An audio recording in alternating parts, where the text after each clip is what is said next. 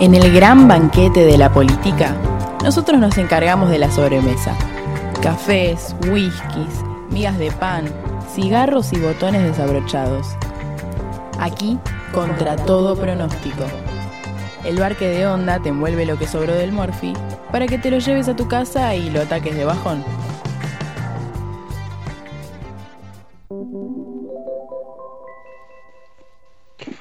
Continúa contra todo pronóstico hasta las 6 de la tarde y suena esta música de fondo. Es porque se avecina la columna de Pilar de la SICH. Pilar, ¿cómo estás? Bienvenida al programa. Buenas, buenas, ¿cómo estás, Esteban Chacho?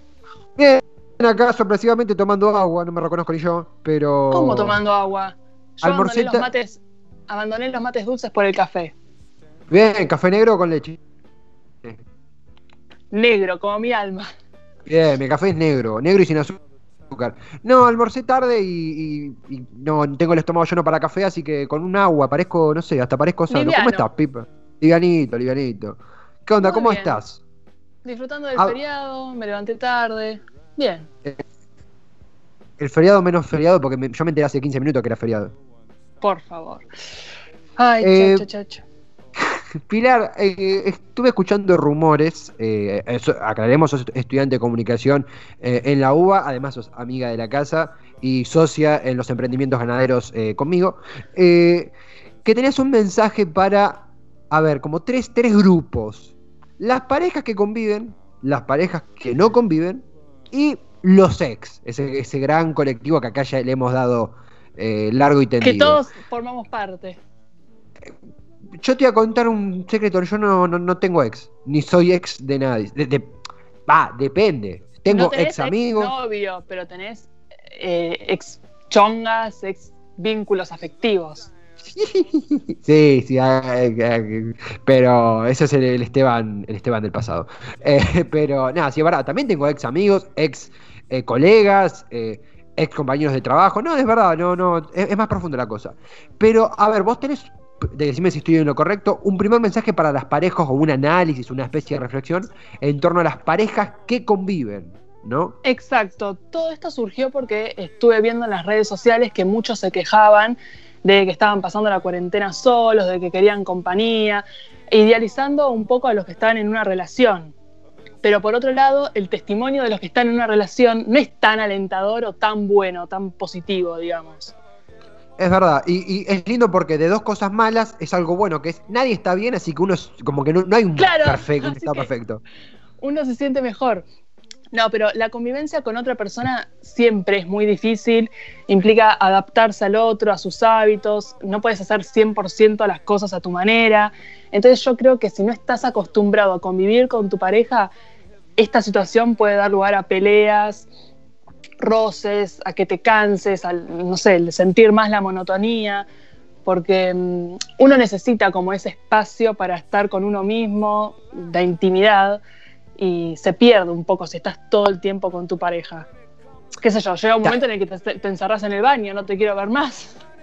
También creo que uno dice convivir como el antiguo concepto de convivir, viste, de, ay, bueno, convivimos, laburamos en lugares distintos, salimos con amigos por lugares distintos y nos encontramos a la noche o, bueno, en el horario que tenga la pareja.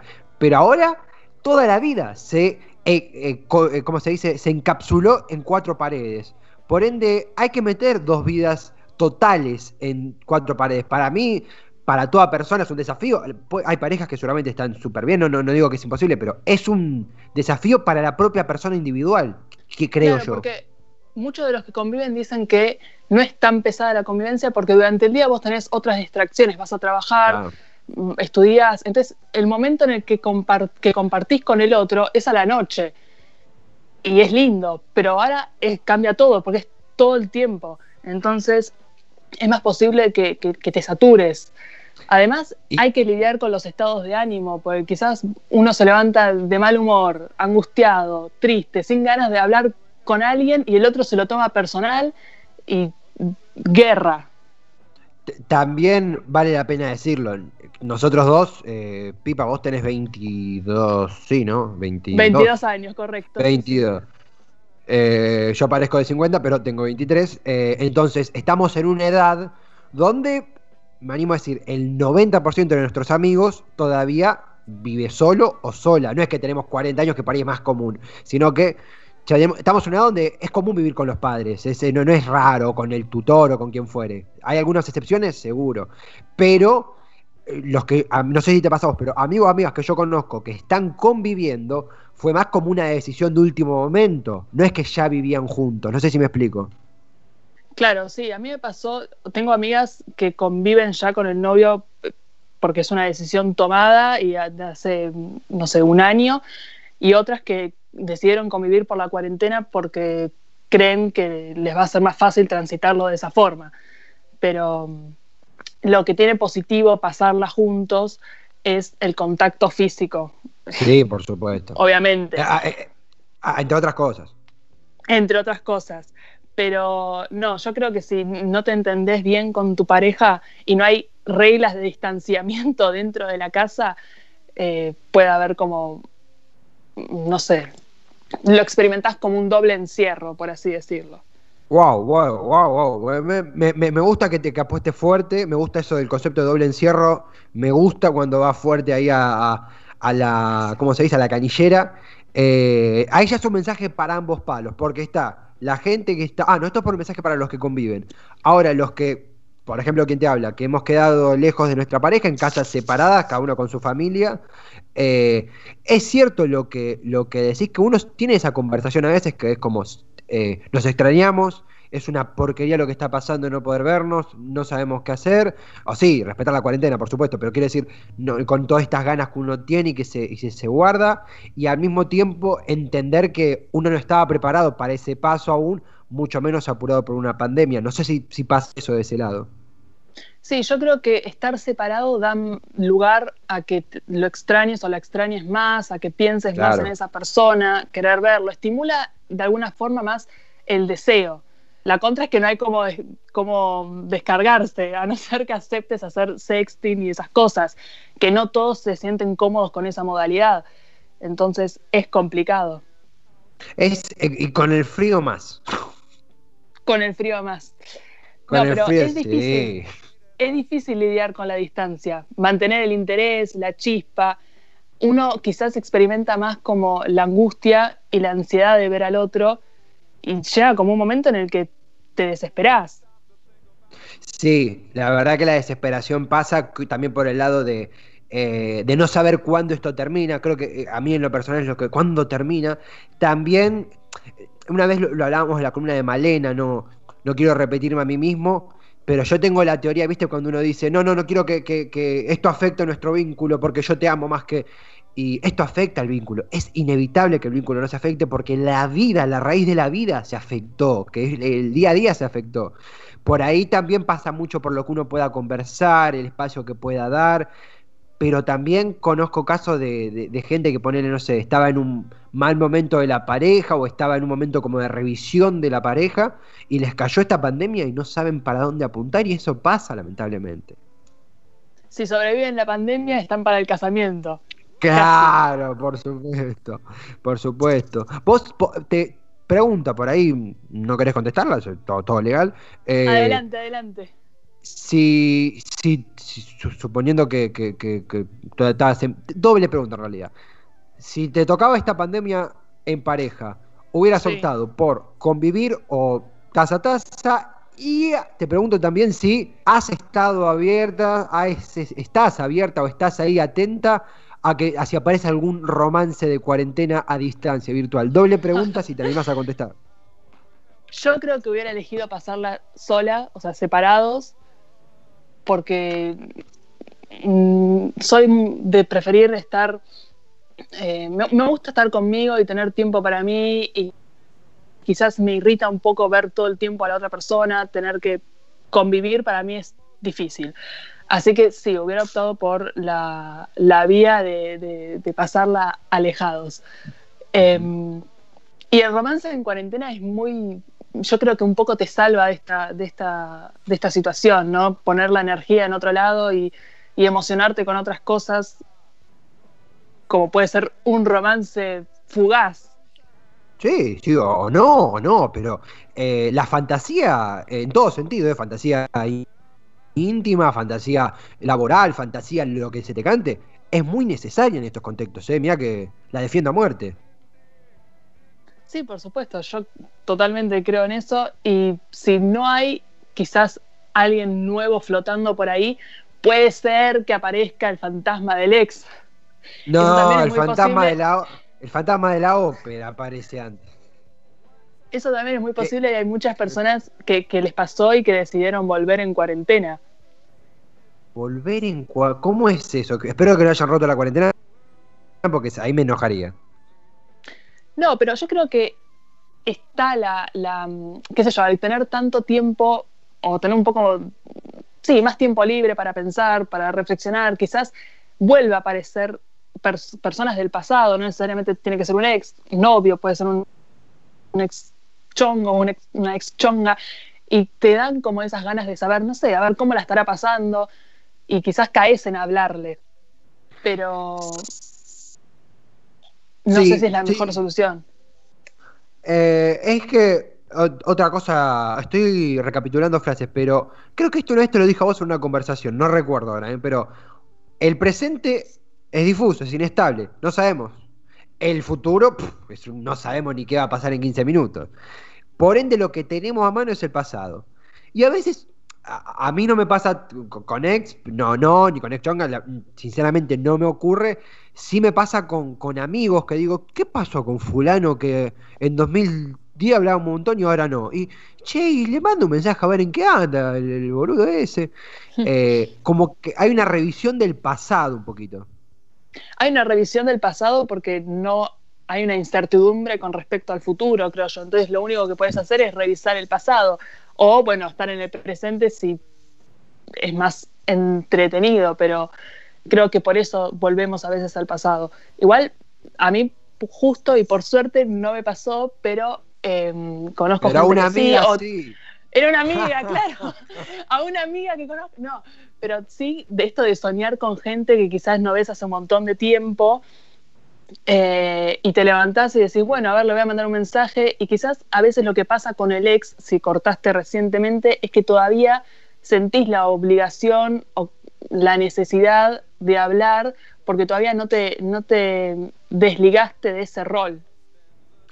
Sí, también como que, eh, a ver, si fue reciente, imagino a alguien que cortó antes, ponele que cortó un mes antes, no, un mes antes no, dos semanas antes del confinamiento, eh, y eh, es como el último, el último tren que uno tomó, y bueno, y, che, seguirá estacionado ahí en el andén, también creo que Igual, cuesta tan... Sí, perdón yo creo que la pandemia también fue positiva en el sentido de que quizás esas parejas que estaban medias inestables, de que van y vuelven, y con la pandemia, chau, al no poder ver a la otra persona por tanto tiempo, también sirve como para cerrar definitivamente y decir, es un corte definitivo, no vuelvo. También creo que en ese sentido la pandemia fue positiva. Sí, y también te lo extiendo a, no quiero ser tremendista ni nada, pero nadie va a salir igual de esto. Y no lo digo como una crítica, no lo digo como algo apocalíptico, pero nadie va a salir igual. La cabeza cambió, los miedos son otros, valoramos de otra forma las cosas. Eh, en una fantasía me gustaría creer, lo cual no es así porque, porque ya es ser exagerado, pero vamos a valorar más algunas pequeñas cosas y vamos a valorar más los vínculos sanos que tenemos. Por ahí no, no, no, la verdad que estoy siendo muy optimista, somos todos humanos y podemos fallar. Pero, pero también tomo lo que decías vos en torno a esto de, no sé si dijiste la palabra responsabilidad, o sea, vos sentís como que si uno cortó su, su vínculo a pocas días de arrancar la pandemia, como que queda ese residuo para, bueno, vuelvo a hablar a ver cómo está, ¿eso, eso pasa? A mí en lo personal me pasó eh, de sentir esa obligación, mm. digo obligación, pero porque lo siento un poco así, es como un deber. Bueno, yo ocupaba un rol, ocupaba un rol y ahora no lo estoy ocupando, no sé. Como que a veces no sé si es tan genuino lo que los mensajes que, que mandás o querer saber cómo está, sino es, como que te cuesta correrte del rol y por eso lo, lo, lo haces.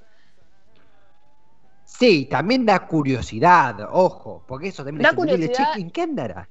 y superar un ex siempre es, es difícil. Igual para mí depende mucho de qué lado estés.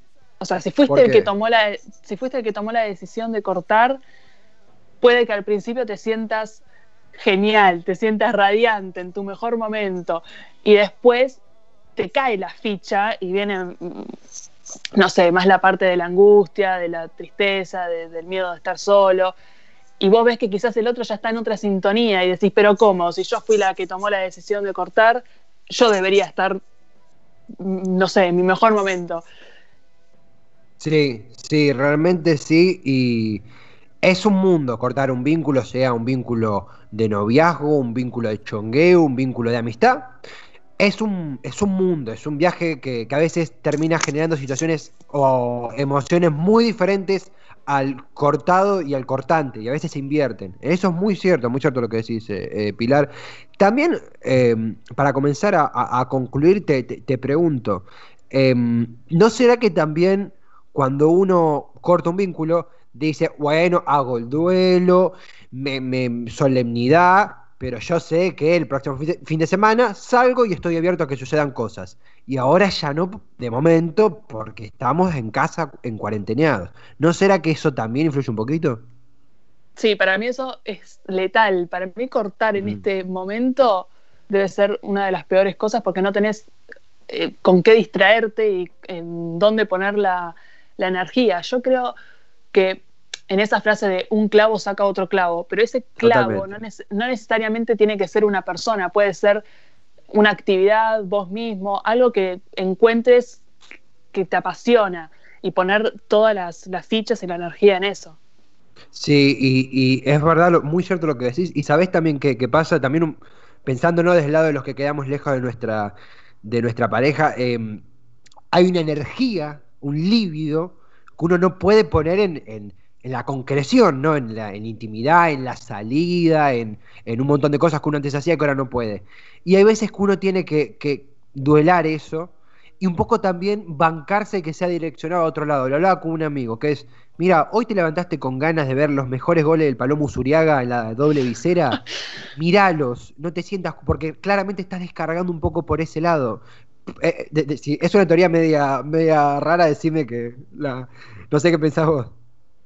No, yo creo que sí, que es así. Eh, mm, todavía no lo encontré en mí, no sé en dónde puse la energía, pero, pero, pero está y está bien ponerla en otro lado porque si no es enfocarse siempre en lo mismo y no, no, no terminás de, superarlo nunca. O es, no sé, te afecta más.